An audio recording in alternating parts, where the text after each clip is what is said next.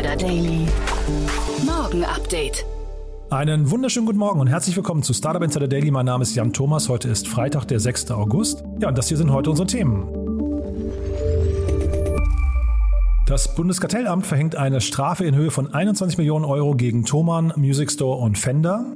United Internet möchte im Bereich 5G durchstarten. Fast jedes deutsche Unternehmen ist von Cyberangriffen betroffen. Satte 11% der Deutschen sind immer noch offline.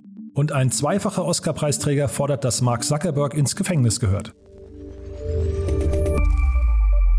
Heute begrüßen wir erstmals im Rahmen der Reihe Investments und Exits Thomas Lücke. Er ist äh, Partner bei Cherry Ventures und die Urlaubsvertretung von Christian Mehrmann.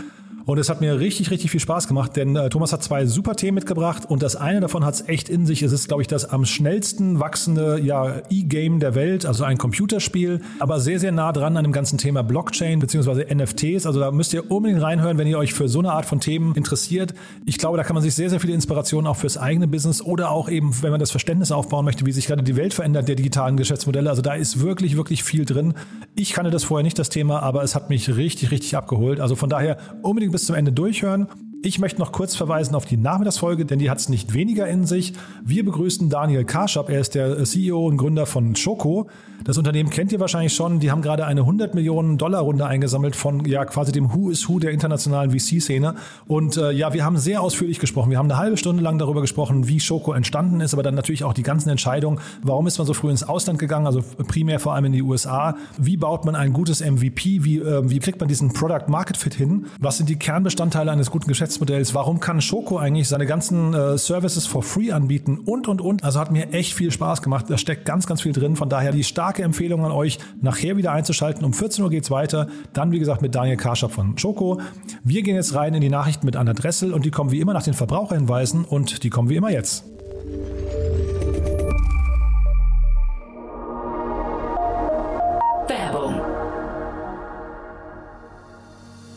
Diese Folge wird präsentiert von Safdesk, der digitalen Buchhaltungssoftware. Die Gründer Fabian Silberer und Marco Reinbold hatten es sich zum Ziel gesetzt, Selbstständigen und Kleinunternehmern den Arbeitsalltag zu erleichtern. Als Söhne von Selbstständigen kennen sie das Problem der nervigen Buchhaltung und haben daher eine Plattform geschaffen, auf der Unternehmer ihre Finanzen stets im Blick haben und mit der die Buchhaltung einfach von der Hand geht. Sichere dir jetzt 100% Rabatt auf die ersten sechs Monate auf www www.safdesk.de slash startupinsider.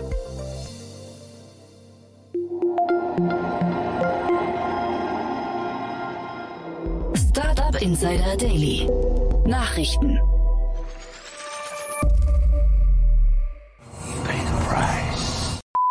Millionen Bußgeld für Thomann, Music Store und Fender. Das Bundeskartellamt teilte mit, dass die Unternehmen und verantwortlichen Mitarbeiter von Thomann, Music Store sowie Fender insgesamt rund 21 Millionen Euro Strafe zahlen müssen. Den Vertriebsgesellschaften von Fender, Yamaha sowie Roland werde demnach eine vertikale Preisbindung angekreidet. Die beiden Händler Thomann und Music Store hätten sich der horizontalen Preisabsprache in mehreren Fällen schuldig gemacht. Das Verfahren war im April 2018 eingeleitet worden. Nach den Angaben des Bundeskartellamts habe es zwischen den Herstellern der Musikinstrumente und den Händlern unter anderem das Einvernehmen gegeben, die Mindestpreisvorgaben der Hersteller umzusetzen. So seien Sanktionen wie Lieferstopp oder Konditionenkürzung angedroht bzw. verhängt worden, wenn die Händler den Angaben nicht folgten. United Internet fordert Telekom heraus. In einem Handelsblatt-Interview hat United Internet-Chef Ralf Dommermuth angekündigt, die Konkurrenz beim Aufbau der 5G-Netze mit einer neuen Technologie unter Druck setzen zu wollen. Man werde, Zitat, die drei großen Mobilfunkanbieter mit dem modernsten Netz für den neuen Mobilfunkstandard 5G angreifen. Sein Unternehmen baue ausschließlich echtes 5G und spiele nicht nur Software-Updates auf 4G-Antennen auf, wie die Konkurrenz das meist tue. Die United Internet Tochterfirma 1 und 1 hat am Mittwoch den japanischen Technologiekonzern Rakuten als Generalunternehmer mit der Installation der Infrastruktur beauftragt. Der auf zehn Jahre angelegte Vertrag hat ein Volumen zwischen 1,9 und 2,3 Milliarden Euro. He's offline. 11 Prozent der Deutschen sind immer noch offline. Während das World Wide Web seinen 30-jährigen Geburtstag feiert, haben 8 Millionen Menschen in Deutschland immer noch keinen Zugang zum Internet. Das ist das Ergebnis einer Statistik, die der Digitalverband Bitkom am Donnerstag veröffentlicht hat. Damit nutzten 89 Prozent der Menschen in Deutschland ab 16 Jahren das Internet. Dazu Bitkom Hauptgeschäftsführer Bernhard Rohleder. Menschen müssen sich sicher und souverän in der digitalen Welt bewegen können. Dazu muss die digitale Teilhabe in der Breite der Gesellschaft engagierter gefördert werden. Der Zugang zum Internet ist dabei nur der erste Schritt. Deutschland fällt im Weiterbildungspisa durch. Einem neuen Report zufolge sind die Bedingungen für Weiterbildung in Deutschland unübersichtlich, unflexibel und ungerecht. Die im Auftrag der Organisation für wirtschaftliche Zusammenarbeit und Entwicklung OECD erstellte Studie Weiterbildung in Deutschland zeigt die Schwachstellen des deutschen Weiterbildungssystems auf, das laut der Studienherausgeber dringender Nachbesserung bedarf. Denn die aktuellen Megatrends wie die zunehmende Digitalisierung aller Lebensbereiche, eine älter werdende Gesellschaft und eine immer weniger auf fossile Energieträger und Rohstoffe setzende Wirtschaft zwingen Menschen dazu, sich neue Fähigkeiten anzueignen. Die OECD hatte bereits verkündet, dass in den nächsten 15 Jahren mehr als ein Drittel aller Stellen von deutlichen Veränderungen und fast ein Fünftel von Automatisierung betroffen sein könnte. Fast jedes deutsche Unternehmen von Cyberangriffen betroffen. Wie eine Studie im Auftrag des Digitalverbands Bitkom zeigt, wurden neun von zehn Unternehmen in Deutschland Opfer von Cyberangriffen. Der Gesamtschaden für die deutsche Wirtschaft liegt im Jahr 2020 und 2021 somit bei ganzen 223 Milliarden Euro. In den Jahren 2018 und 2019 lag dieser Wert noch bei 103 Milliarden Euro pro Jahr. Die Kriminellen würden dabei vor allem versuchen, an sensible Daten wie Passwörter zu gelangen. Bei 41 Prozent der befragten Unternehmen gab es zuletzt solche Versuche. Vor allem bei den Unternehmen, in denen Homeoffice grundsätzlich möglich ist, gab es seit Beginn der Corona-Pandemie IT-Sicherheitsvorfälle. Mitarbeiterinnen und Mitarbeiter einfach zum Arbeiten nach Hause zu schicken, genügt nicht, sagt Bitkom-Präsident Achim Berg. Geräte müssten gesichert, Kommunikationskanäle zum Unternehmen geschützt und die Belegschaft müsse für Gefahren durch Cyberkriminalität sensibilisiert werden. Amazon führt angeblich neue Denk- und Sprechregeln ein. In einem Bildartikel wirft die Autorin Judith Sevin-Spassat den Amazon-Studios einen Woke-Wahnsinn vor, durch den die eigenen Mitarbeiter durch radikale Denk- und Sprechregeln umerzogen werden sollen. Die Kritik bezieht sich auf das neue sogenannte Inclusion Playbook der Amazon-Studios. Bassat stört sich dabei, dass beispielsweise für den Casting-Prozess neuer Produktionen gefordert wird, dass dieser idealerweise zu 30 Prozent aus Frauen und unterrepräsentierten rassischen ethnischen Gruppen bestehen soll. In ihrem Artikel heißt es dazu, Schauspieler und Mitarbeiter werden bei Amazon künftig nicht mehr nach ihrer Kompetenz eingestellt, sondern nach ihrer Nationalität, ihrer Hautfarbe, ja sogar nach ihrer Art der Sexualität. Während die Bild-Zeitung hier einen Skandal wittert, begrüßen andere Medien den Vorstoß als richtig und überfällig. Künstliche Intelligenz reicht Patente ein. Eine Behörde in Südafrika akzeptiert eine Patenteinreichung durch eine künstliche Intelligenz. Die Anmeldungsversuche gehen auf die Initiative Artificial Inventor Project zurück. Die angewendete Software Dabus von Imagination Engines arbeitet Patentanträge durch und versucht, durch Änderungen in der Gewichtung neue Ideen zu generieren. Durch die Anerkennung des Patents gestattete das südafrikanische Patentamt als erstes der Welt eine Anmeldung, unter deren Erfindern ein Computer aufgeführt ist. Allerdings findet dort keine formelle Prüfung der Unterlagen statt.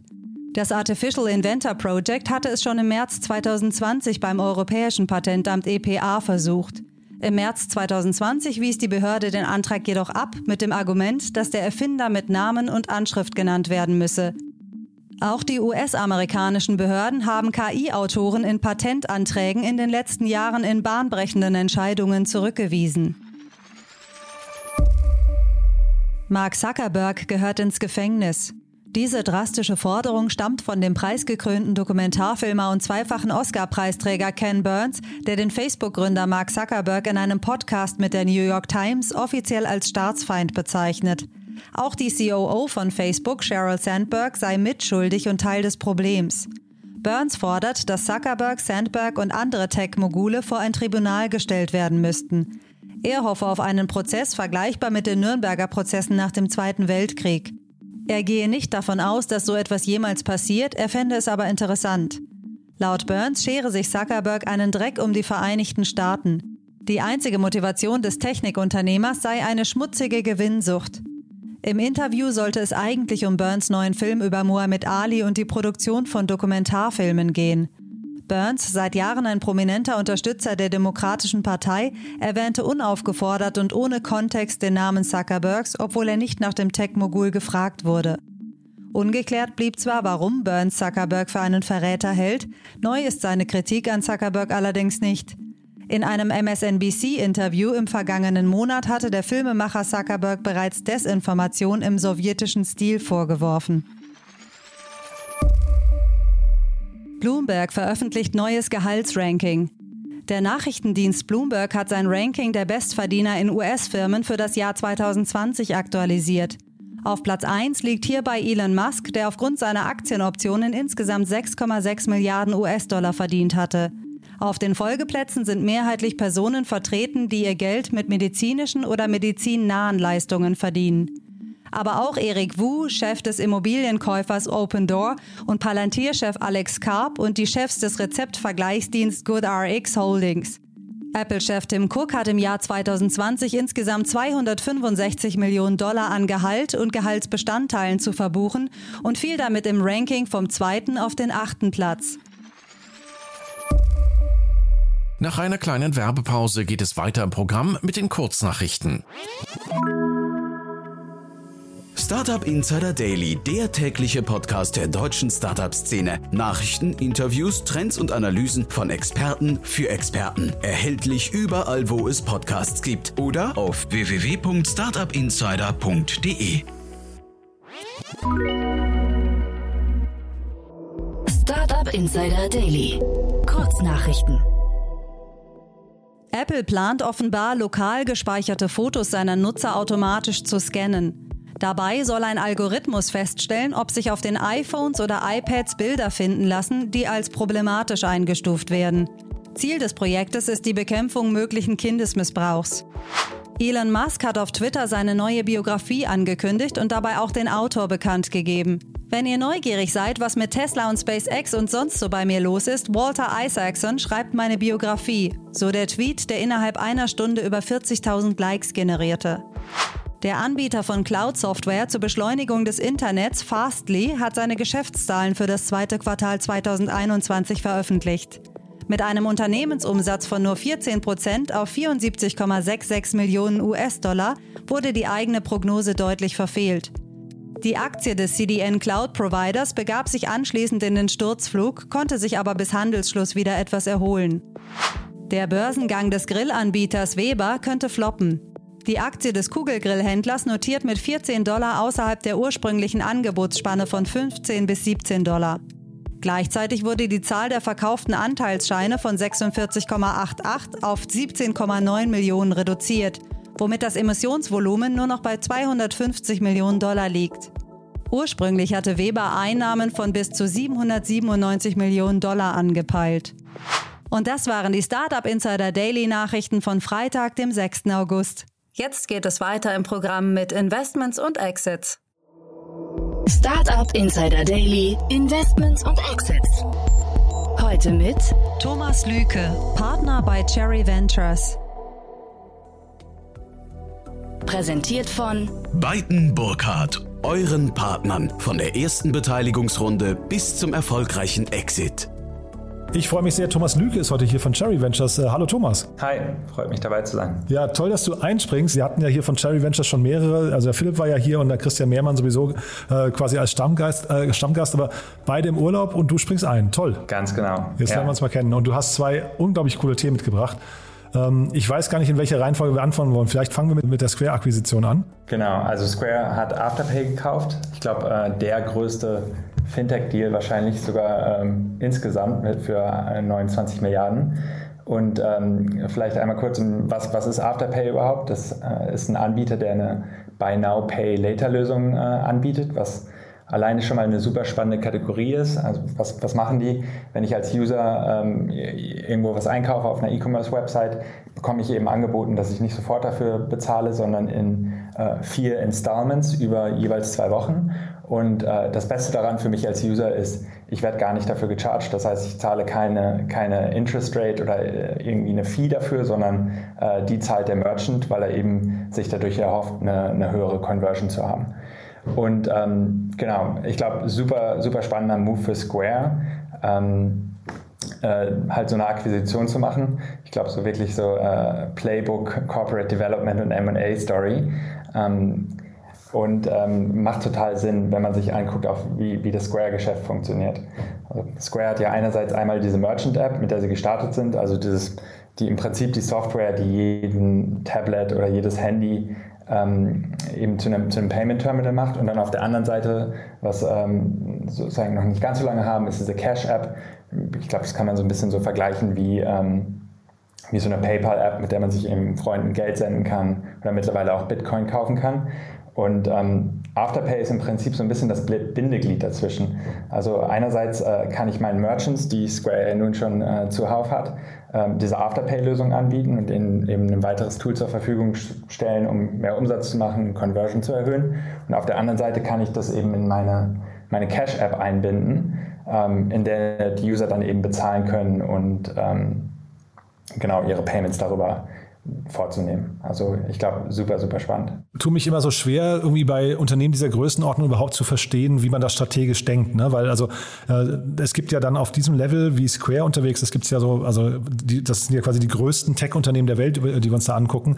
Und deswegen habe ich mich dann auch gefragt, reden wir hier über ein, ja, ich weiß nicht, eine Reaktion oder über eine Aktion? Also wurde das Unternehmen quasi, also wurde Square auch dazu gedrängt, quasi von außen, weil es Markttendenzen oder, oder Bewegungen von Mitbewerbern gibt, die dann quasi das voraussetzen, dass man sich irgendwann so aufstellt? Oder war das eher ein Schritt der Stärke? Ja, also ich glaube in der Tat in gewisser Weise beides. Ähm, ich glaube, das ist jetzt schon ein Thema, wo man jetzt nicht ultra lange warten kann als Square. Das heißt, ähm, da sind, glaube ich, einige in den Startlöchern und ich glaube sogar Apple hat auch announced, dass sie irgendwie in den Bereich gehen wollen. Sie haben ja schon irgendwie eine Credit Card und mit, mit Goldman auch jemanden, der das, das Underwriting dafür macht. Ähm, insofern, wenn Apple in diesen Bereich geht, dann kann man, glaube ich, ja, logischerweise keinen größeren Competitor haben. Und auch in Europa gibt es irgendwie Klarna und, und andere oder Firmen in den USA. Ähm, insofern ist es schon, äh, glaube ich, auch irgendwie ein wichtiger Move.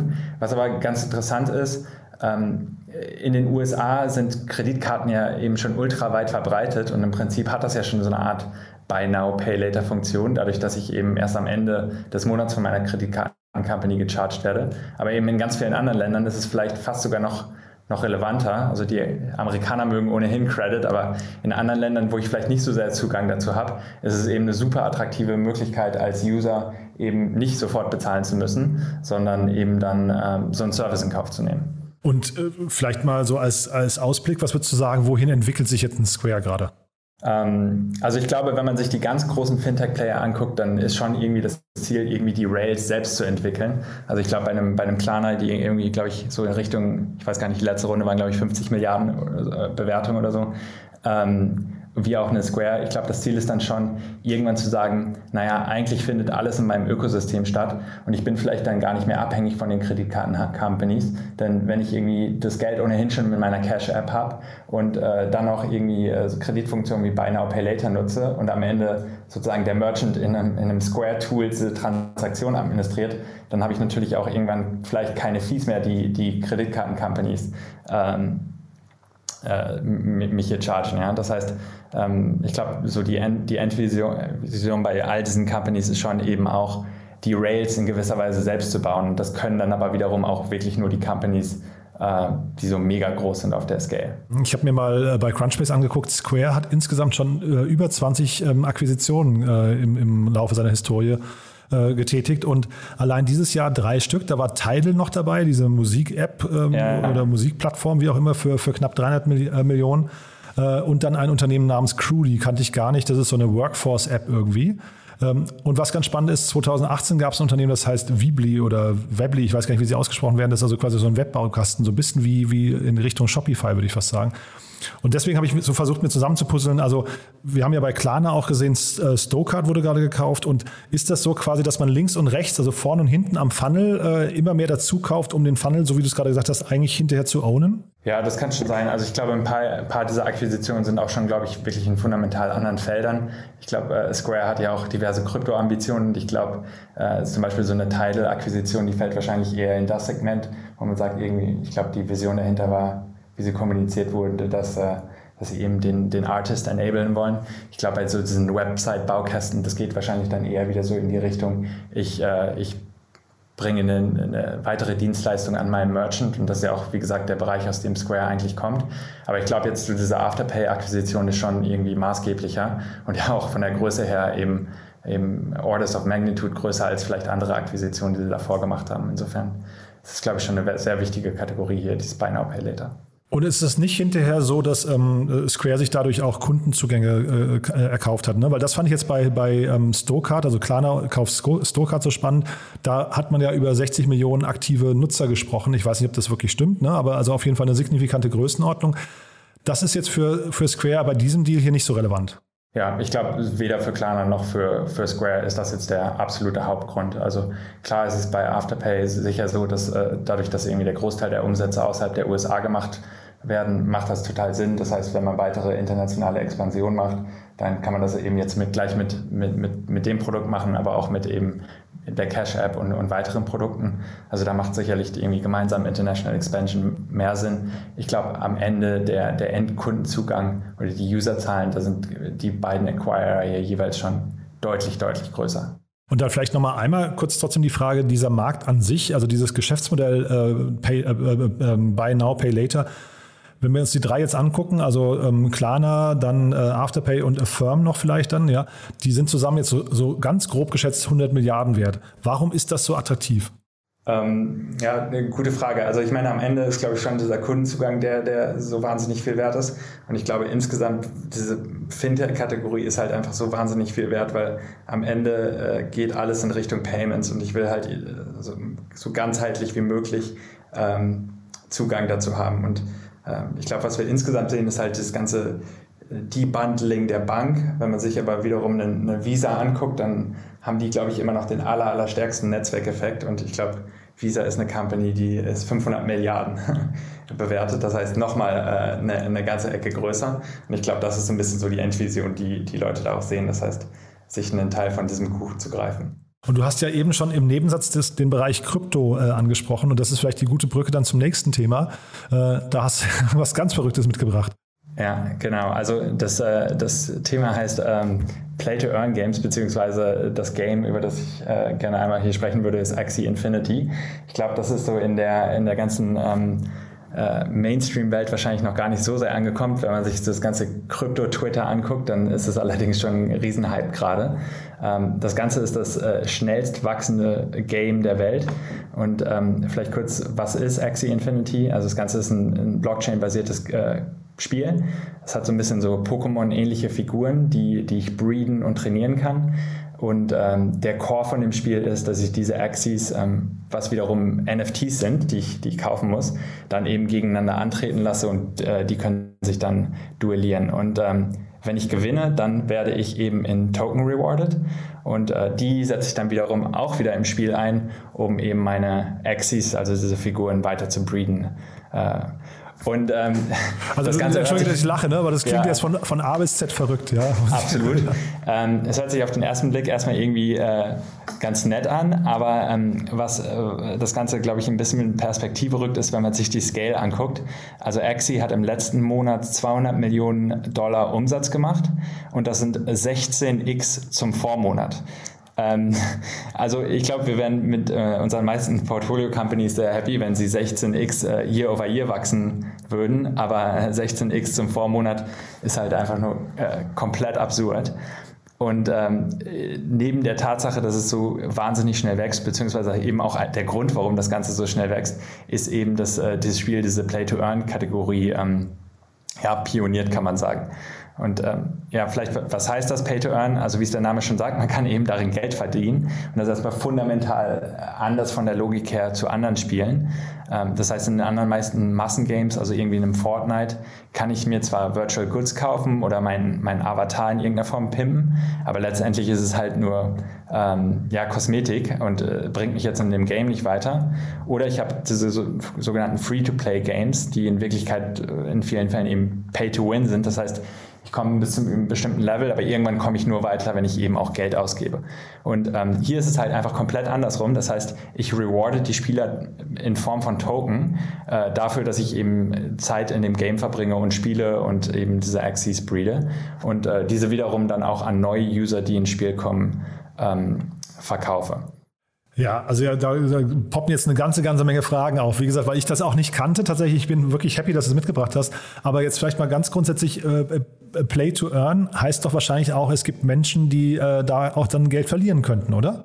Ähm, in dem Fall ist es nicht so, dass ich, glaube ich, Geld verlieren könnte, weil ähm, ich, es gibt, glaube ich, einen theoretischen Fall, dass ich irgendwie vielleicht dann ähm, einen gewissen Betrag in, in dieser Krypto, in dem nativen Token gestored habe und der an, an Wert verliert. Aber ich könnte diese auch theoretisch jederzeit eben in, in reale Währung konvertieren. Ähm, insofern ist das Risiko, glaube ich, gering. Und ein anderer Unterschied hier in dieser Kategorie ist noch, um überhaupt erstmal an dem Spiel teilzunehmen, muss ich mir halt erstmal diese, diese Axis, also diese Figuren kaufen, um sie eben dann auch ähm, äh, in, in, diesem Spiel zu nutzen. Ja? Das heißt, ähm, es ist wirklich komplett invers, aber ähm, der interessante Teil, und den du auch ja schon angesprochen hast, was, warum wächst das Ganze so wahnsinnig stark, ist natürlich die Motivation, dass ich damit Geld verdienen kann. Und ähm, in, in, in, vielen anderen Ländern, also insbesondere in vielen Emerging Markets, ich glaube, hier ist es so, dass die Philippinen sind, glaube ich, die größte Userbase.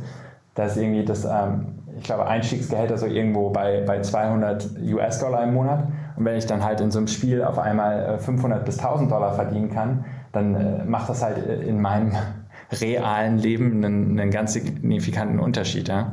Und ähm, eine andere Sache, die an dem Spiel vielleicht noch erwähnenswert und auch, äh, glaube ich, sehr positiv ist, das Ganze ist halt äh, user-owned. Das heißt, das Ganze ist eben Blockchain-basiert. Das heißt, ich kann über den Token User eben äh, an meinem Game beteiligen und der User an sich hat dann wiederum auch einen Incentive, dass diese ganze Economy, diese ganze Spiel-Economy eben wächst. Und ähm, ich glaube, insofern ist es auf jeden Fall schon mal sehr, sehr, sehr viel user-alignter als jetzt äh, ein Spiel, bei dem ich irgendwie irgendwann nicht mehr weiterkomme und dann halt einfach dafür bezahlen muss, dass ich weiterkomme.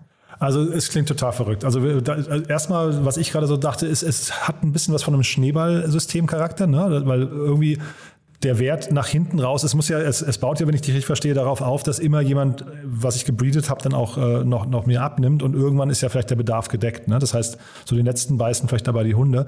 Aber viel bizarrer finde ich offen gestanden, wenn du sagst, es gibt Länder wie die Philippinen, wo ähm, tatsächlich dann Menschen ihr Leben damit verbringen, virtuelle Figuren zu breeden und damit quasi, also ein, da wird ja, ich weiß nicht, volkswirtschaftlich wird ja hier nichts erreicht. Ne? Also wir, wir, wir haben jetzt plötzlich reales Leben in eine virtuelle Welt übertragen, ähm, wo hinterher ja eigentlich kein Wert gestiftet wird. Und da, dass man davon leben können möchte, klingt für mich bizarr. Ja, also ich, ich würde insofern widersprechen, als dass ich sagen würde, wenn ich eben, wenn es mich äh, mir selbst ermöglicht, dass ich dadurch meinen Lebensunterhalt bestreiten kann, dann äh, gebe ich das Geld ja schon äh, am Ende für Wohnung äh, und Essen und was auch immer aus, um eben meinen Lebensunterhalt zu bestreiten. Insofern würde ich sagen, äh, nicht sagen, dass es äh, jetzt hier ähm, kein, nicht, nicht wertstiftend ist. Und am Ende des Tages ist es auch trotzdem immer noch ein Spiel, was wahrscheinlich ja, genau, auch, so muss man es äh, wahrscheinlich sehen, ja. Was äh, Leute auch sozusagen aus Entertainment-Gründen natürlich auch spielen und nicht nur mit dem Ziel, den Lebensunterhalt damit zu bestreiten. Aber ich glaube, wenn, wenn man rauszoomt, ähm, was, was hier wahnsinnig interessant ist, ist es auf jeden Fall wieder ein Thema, was auch eine On-Ramp für andere Leute ist, die vielleicht mit dem Krypto-Thema noch nicht so vertraut sind.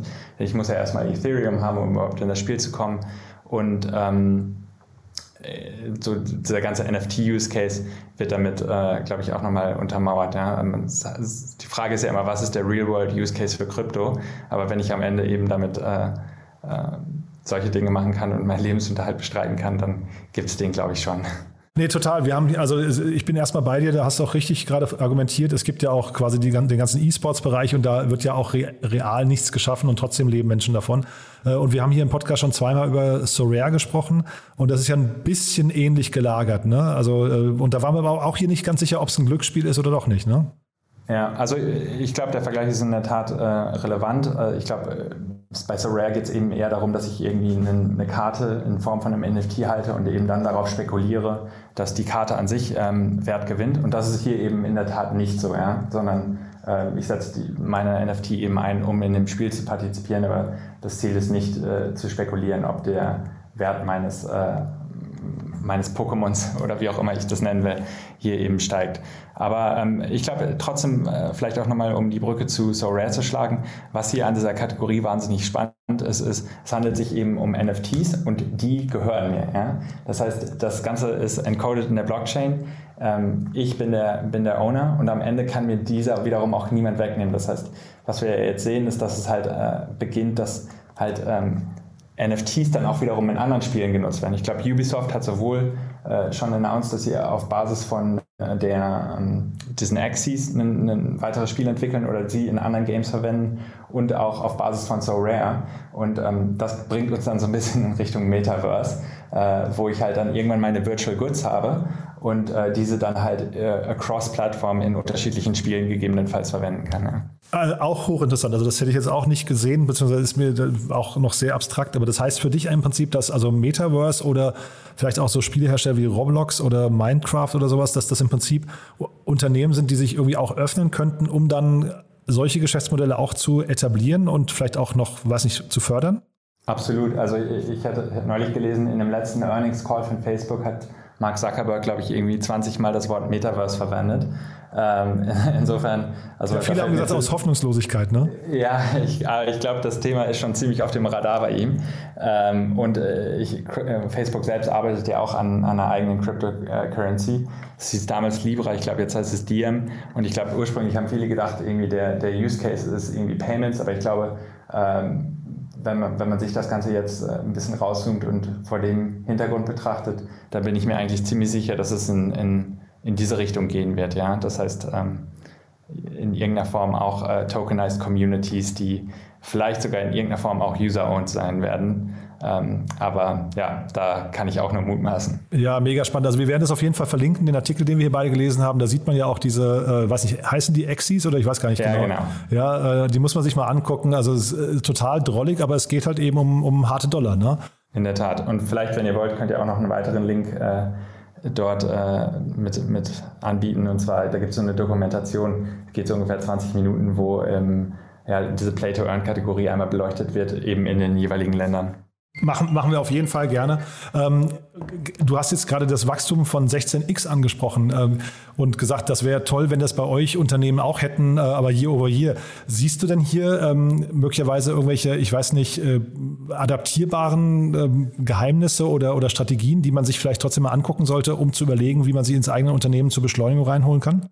Ähm, also ich glaube, wenn ich Spielehersteller wäre, dann würde ich mir auf jeden Fall diese Kategorie natürlich ganz genau anschauen, weil ich glaube schon, dass es die Zukunft ist und dass wir noch extrem viel mehr davon hören werden ähm, und dass sozusagen diese neue Game-Logik auf jeden Fall auch von, von anderen adaptiert wird. Also es gibt auch schon wahnsinnig viele weitere Spiele. Ich glaube, Andreessen hat gerade in ein anderes noch investiert, das heißt Z-Run. Da geht es irgendwie um Horse Breeding. Also äh, sozusagen, äh, das Thema mag vielleicht jetzt noch nicht jedem zugänglich sein, aber ich bin mir sicher, wenn wir in ein paar Wochen sprechen, äh, wird es wird das jedem bekannt sein. Und äh, vielleicht nochmal jetzt der Schwenk zu euch, zu Sherry. Ähm, wie wie sieht es denn aus ähm, bei euch? Guckt ihr euch den Kryptomarkt? Habt ihr Krypto-Investments? Nee, ne? Ja, doch, wir haben sogar einige Krypto-Investments mittlerweile gemacht. Ach, erzähl mal, vielleicht kannst du mal so ein, zwei nochmal hervorheben, weil ich da kenne ich euer Portfolio dann zu wenig. Ja. Ähm, was beeindruckt euch denn da so gerade? Ja, also wir gucken uns eigentlich das komplette Spektrum an. Ich glaube, auch wenn man sich als Investor ähm, jetzt hier so aufstellt, dann, dann sollte man das in jedem Fall tun, weil ich glaube, das Ganze, wie wir es eben schon besprochen haben, greift eben in alle Kategorien über und gegebenenfalls auch in alle Lebensbereiche. Insofern wäre es, glaube ich, äh, sträflich, wenn wir als VC äh, uns nicht mit dem Thema auseinandersetzen würden. Aber äh, in unserem Portfolio haben wir mittlerweile schon einige Investments. Eine Plattform, die auch ursprünglich aus Berlin äh, hervorgegangen ist. Radical ähm, ist eine Peer-to-Peer Code-Sharing-Plattform. Ähm, das heißt, ähm, im weitesten Sinne, ohne da jetzt zu tief einzusteigen, kann man sagen, ein User-owned GitHub. Das heißt, das Ganze ist komplett dezentral, auch über einen äh, Token ähm, gesteuert und gegoverned und ähm, äh, in, in, der Tat äh, sozusagen auch Community und User-owned. Ähm, dann haben wir noch eine weitere Plattform, die heißt Unlock Protocol. Das ist auch ein NFT-Play. Da geht es im weitesten Sinne darum, dass man ähm, Subscriptions ähm, äh, auf, einem, auf eine NFT bringt und diesem NFT dann auch für Authentication etc. nutzen kann. Ähm, dann haben wir uns noch ein paar andere Sachen angeschaut, äh, die beziehungsweise auch schon andere Sachen investiert, die, die jetzt noch nicht publik sind. Ähm, aber es ist für uns auf jeden Fall ein super spannender Bereich und auf jeden Fall einer, in dem wir äh, weiterhin sehr aktiv sein werden. Das heißt, jemand, der in dem Bereich gegründet hat, darf sich gerne bei euch melden. Absolut. Thomas, du, äh, also super spannende Bereiche, muss ich sagen, beide Themen. Äh, wobei mich jetzt, muss ich sagen, äh, hier die Axie Infinity hat mich wirklich jetzt gerade extrem abgeholt. Das war beim ersten Mal mit Soraya auch so. Da habe ich, also man hat immer so seine Zweifel, kann es irgendwie kaum glauben. Aber dann, wenn man sich damit beschäftigt, erschließt sich das, das Ganze einem. Und da wird man wahrscheinlich in dem Bereich, wie du schon sagst, noch, noch Großes hören. Ne? Ja, ja, definitiv. Super. Du, dann vielen Dank, dass du da warst. Ja, und äh, ja, also ich freue mich, wenn wir das jederzeit wiederholen können. Ne? Super, vielen Dank. Ja, gerne. Ciao. Dieser Beitrag wurde präsentiert von Beiten Burkhardt, den Venture Capital Experten. Maßgeschneiderte Beratung von der Gründung bis zum Exit. Startup Insider Daily, der tägliche Nachrichtenpodcast der deutschen Startup-Szene. Ja, das war's für heute Vormittag. Das war Thomas Lüke, Partner bei Cherry Ventures und ich habe euch hoffentlich nicht zu viel versprochen. Ich fand es ein richtig, richtig krasses Gespräch. Habe sehr viel gelernt, hat mir großen Spaß gemacht mit Thomas und äh, ja, nochmal der Hinweis auf die Nachmittagsfolge. Um 14 Uhr geht's weiter mit Daniel Karschab, dem CEO und Gründer von Schoko ist ein Unternehmen, das den Lieferprozess in der ganzen Gastronomie einmal von links auf rechts krempelt und äh, gerade eine 100 Millionen Dollar Runde eingesammelt hat. Also ich glaube, da gibt es gar keine Fragen, da muss man eigentlich reinhören, denn es gibt auch, wir haben eine halbe Stunde gesprochen, da gibt es auch unglaublich viele Learnings für jeden, der irgendwie ein schnell wachsendes Unternehmen aufbauen möchte. Also von daher unbedingt reinhören. Es lohnt sich. 14 Uhr geht's weiter. Ich hoffe, wir hören uns. Bis dahin. Ciao, ciao.